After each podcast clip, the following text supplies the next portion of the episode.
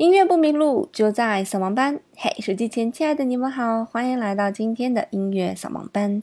节目开始前做一个广告哈，我有一个粉丝 QQ 群幺五二八六二八八五，如果你有问题或者想撩我的话，随时来哈。那今天跟大家分享的呢，又是一个非常奇特的音效。啊，这个音效呀，在好莱坞应该算是被用烂了。很多大片为了制造紧张的感觉的时候呢，都会用到这一段音效。这段音效会给你一种上升啊或者下降的感觉。这种上升和下降呢，是无限的延续。那其实我们知道，这个音是有边界的。比方说，钢琴有八十八个键，那么其他的乐器呢，它的音域可能会更窄一些。但是对于今天我们要跟大家介绍的这个音效啊，它好像永无止境一样，所以给你制造了无限的恐慌感。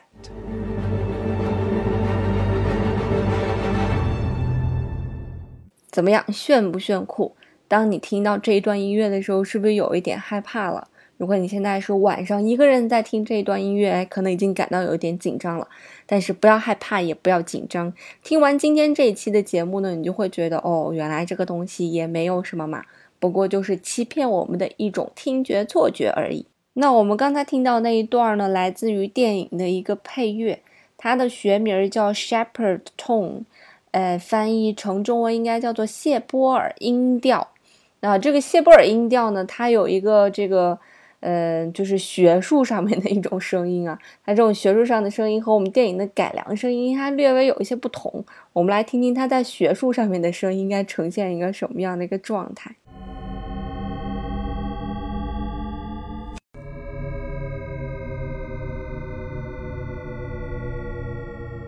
超级的有趣。那这个东西呢，它其实并不是无限的上升和无限的下降啊。它只是有那么一个八度的这样几个音，比方说有这样十一到十二个音，然后无限的这样循环下去，嗯，有点像我们在理发店看的那个三色条啊那样旋转旋转旋转，有点像。那么这个东西的发明人呢，叫做罗杰谢贝尔，所以我们就以他的名字来。命名这个声音了。那这个人呢？他喜欢玩一切听觉的错觉呀、视觉的错觉啊。他喜欢玩很多这些错觉的东西。所以，我们这次听觉错觉呢，其实是由几个正弦波来叠加的。其实这个 Shepherd Tone 呢，它是同时有这样几个音列同时进行的啊。那么第一个音阶呢，它的声音会高一些，它在一个高一点的八度，会从哆开始弹，哆升哆来升来咪，然后这样向上。那么比这个八度再低一个八度呢，又会从一个哆起始，哒哒哒哒哒。那再比这个八度再低一个八度呢，又有一个音，哒哒哒哒哒哒。那么这三个音阶是同时进行的，但是同时进行呢，它的声音的大小是不一样的。那在这三个音阶同时进行到百分之七十或者七十五的时候呢，那么呃这个音阶会再次重复进行，就是它可能弹到拉的时候呢，那下一个刀又进入了，所以就是这样一个听觉的一个错觉，让你感觉这个东西好像是无限的上升一样。我们一起来听一下这个音阶的形成，你就明白我刚才在讲什么了。The middle pitch remains loud, and the lowest bass pitch starts to become audible. Loop it all together. 它的中间的声部的声音呢，会比其他两个声部声音大一些，所以。当它在重复的时候呢，你就会感觉哦，它好像是无限的在循环一样。所以你在听后面那个几个音一起进行的时候，你能够明显的听出来，在中间部分呢有一个新的声音加入，对吧？那么这个新的声音就给你一种感觉，好像是无限上升一样。所以它只是一个错觉，嗯，他可能只是从一楼走到二楼，不过走到一楼半的时候，他又重新走了一遍，重新走了一遍，重新走了一遍，一直都是这样的。那这个东西呢，也在很多地方都用到了，比方说在超级玛丽里面啊，啊，超级玛丽在走楼梯的时候就用到了这个 shepherd tone。当然啦，这个 shepherd tone 用的最多的地方还是电影啦，在电影里面每次制造这个恐慌紧张成分的时候，shepherd tone 就出现了。那最喜欢用这个 Shepherd Tone 的应该是汉斯季默啦，他是一个配乐大师。你单听他的名字可能有一点点陌生，但是他的配乐生涯非常的辉煌。他总共获得过八次奥斯卡奖的提名，然后还有一次获奖，六次格莱美的提名，三次获奖，八次金球奖的提名，两次获奖，两次安娜奖的提名及一座全美音乐奖和一座托尼奖。啊，真的是非常辉煌的战绩了。那么说起来，他所配乐的电影呢，你也是肯定会知道的，比如《盗梦空间》，比如《狮子王》，比如《加勒比海盗》。那他把这个 Shepard Tone 用到最极致的一部作品呢，应该就是《敦刻尔克》了，这部年度神作哈。因为整部电影呢，它其实是有三条的时间线来交织而成的。然后剧情呢也比较的碎片化，那这种碎片化的剧情呢，反而是加重了这种紧张感呐。那汉斯季默呢在配乐当中运用到的这个 Shepherd Tone 呢，也为整个电影制造了极其强的紧张感。可以说这这是导演和配乐大师一起为你设置的一个声音陷阱啊。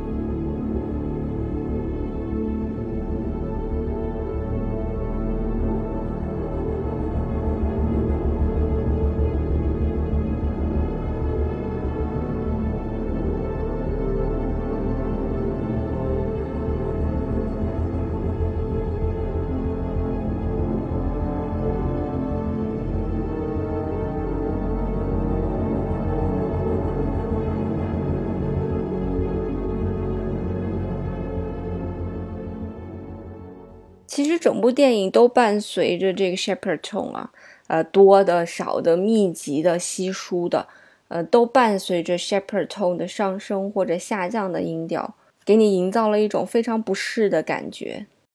那世界之大，无奇不有啊！除了在音乐里面有这样非常奇特 Shepherd Tone 之外呢，在数学里面也有一个非常奇特的东西，叫做科克雪花。这也是我知道了 Shepherd Tone 之后才知道的非常神奇的东西。那它到底是个什么玩意儿呢？我试着用语言把它解释清楚啊。但是大家最好去网上搜一下那个图，你一看就明白了。第一个步骤呢是找来一条长度为三米的线段，然后呢把这个三米的线段呢平均分成三段啊，那每一段就是一米。那以中间的那个线段为底呢，做一个等边三角形，啊，就是现在我就等于有四条线段了，对吧？呃，两条是平行于大地的，还有两条线段是鼓起来的，就鼓起来的就是那个等边三角形的两条边。好，那现在我们一共有四条线段喽。那我们把每条线段呢都进行同样的操作，就是把线段平均分成三份。再把中间那一份当做底啊，一样长度做一个等边三角形啊，再把中间那一段拿掉，就是把每个线段再分成四份，每个线段再分成四份，这样无限的分下去的话，它就变成了一个雪花的形状。这个雪花呢，就叫做科克雪花。那这个雪花它神奇的地方在于哪儿呢？这个的雪花的神奇在于，尽管它每次变化，它的面积都会增加。但是它的总面积是有限的，就是不会超过最初那个三角形的外接圆的面积。那最神奇的呢，是它具有自相似性，就是你把它放大无数倍以后呢，会看见无数个可可雪花，它是由无数个可可雪花组成的。大家可以去网上看一下这个图，就会觉得哇，它跟一个怪物一样。至于怎么证明的，身为数学系的我也无法求证。你可以自己想办法去求证啊。我是不想烧这个脑啦。那除了数学界和音乐界都有这种永无止境的奇葩之外呢，呃，美术界也有这样一个永无止境的奇葩啊。这个奇葩叫做艾舍尔，他是二十世纪非常伟大的一个艺术家。那把他称之为艺术家呢？我觉得更合适的应该是艺术家和数学艺术的一个结合。因为你看他的画，通常是充满数学气息的。然后也会给你带来一些视觉的错觉。反正我看他的画有一种莫名的爽感。百度百科里面介绍他呢，说他的主要创作方式包括木板、铜板、石板和素描。那在他的作品里面呢，可以看到的有对称啊，呃，双曲几何呀，多面体呀，很多数学概念。所以他用很多数学概念来表示一些球面镜呀、一些物件，甚至一些风景画。那有几幅画呢？大家也可以去搜一下，比方说《天使与魔鬼》这幅画被称为是一个非欧几何空间。那你感兴趣，你自己搜一下啊！我真的是现在一听到数学就头很疼，所以我们只聊音乐不聊数学。那你去搜一下什么叫做非欧几何图案。然后他的所有作品里面，给我印象比较深刻的一个作品，就是有两只手在互画啊，叫做画手，就是我们在这个封面图里面有展示的这幅画。那为了纪念艾舍尔呢，Google 的主页里面曾经还出现过这样一个 logo 啊，也在我们的首页里面你可以查看。那他几乎所有的画作都有一种对称的美感。呃，即便是不对称，但是让你看了也非常的舒服。如果你是处女座的同学的话，你看这个东西一定会觉得很舒适的。那他最最著名的一幅作品呢，应该就是《咒语夜》了。他自己就曾经说啊，他说，呃，几何图形是非常枯燥无味的，但是赋予它们生命呢，就其乐无穷。所以他在那些规整的三角形啊、四边形啊或者六边形里面画了鱼呀、鸟啊、各种爬行动物。它在二维空间和三维空间里面的这个相互变换呢，变成了他非常热衷创作的一个主题啊，变成了他终身百玩不厌的游戏啊，所以他就根据这些变换系列呢，创造出来他最有名的那幅作品《咒语夜》。那这种的无限循环呢，真的是很有趣哈。那今天的节目呢，就到此为止啦。呃，结尾的音乐呢，会听起来有一些恐怖啊，因为它有很多 shepherd tone 组成，所以如果你现在要睡觉呢，我就建议你就把节目听到这儿就关了，去睡觉好了啊，就不要伴随着节目的尾声去睡觉了，你有可能睡不着，一晚上都睡不着啊。那音乐不迷路就在扫盲班啦，我们今天节目就这样喽，拜拜。